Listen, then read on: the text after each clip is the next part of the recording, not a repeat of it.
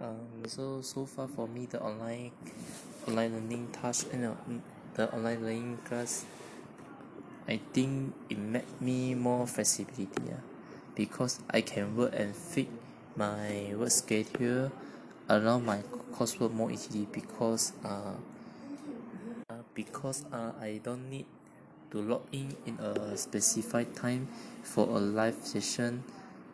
but I can study and interact with my instructor or my lecturer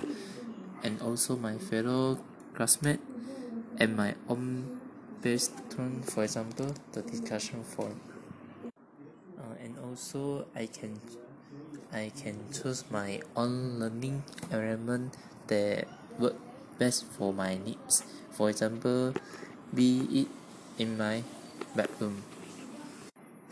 think uh I think the online learning method is very benefit to me lah because uh I uh because taking an online course means I don't have to uh commit to class. That means I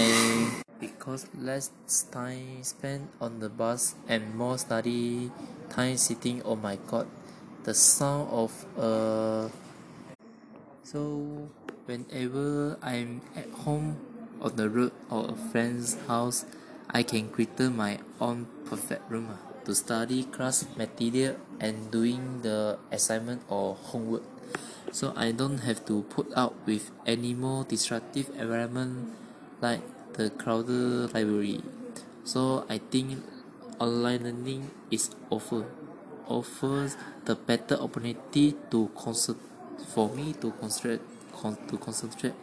by not being around other peoples. I can dedicate one room for for my personal quiet study.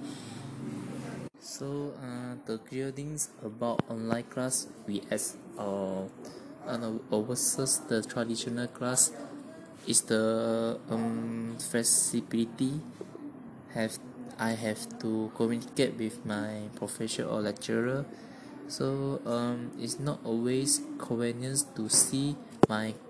college course instructor face to face. So between email live chat or telephone conversation I may have more opportunity to get feedback or have a Q&A session with my uh college lecturer. So uh for online class it give it give me the chance to talk about uh classroom assignment using chat forums or live online discussion site. But I can still exchange idea and dialogue with other student or my fellow classmate uh without having to travel to a common meeting place like library or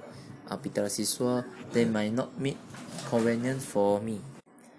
uh beside I also can take online quiz and exam marks and get my score immediately. So don't need to wait it ah so that's why uh waiting to learn my test course a test score can be nerve wracking ah. So the online learning system have immediate scoring system that let me know how well I pass the test or quiz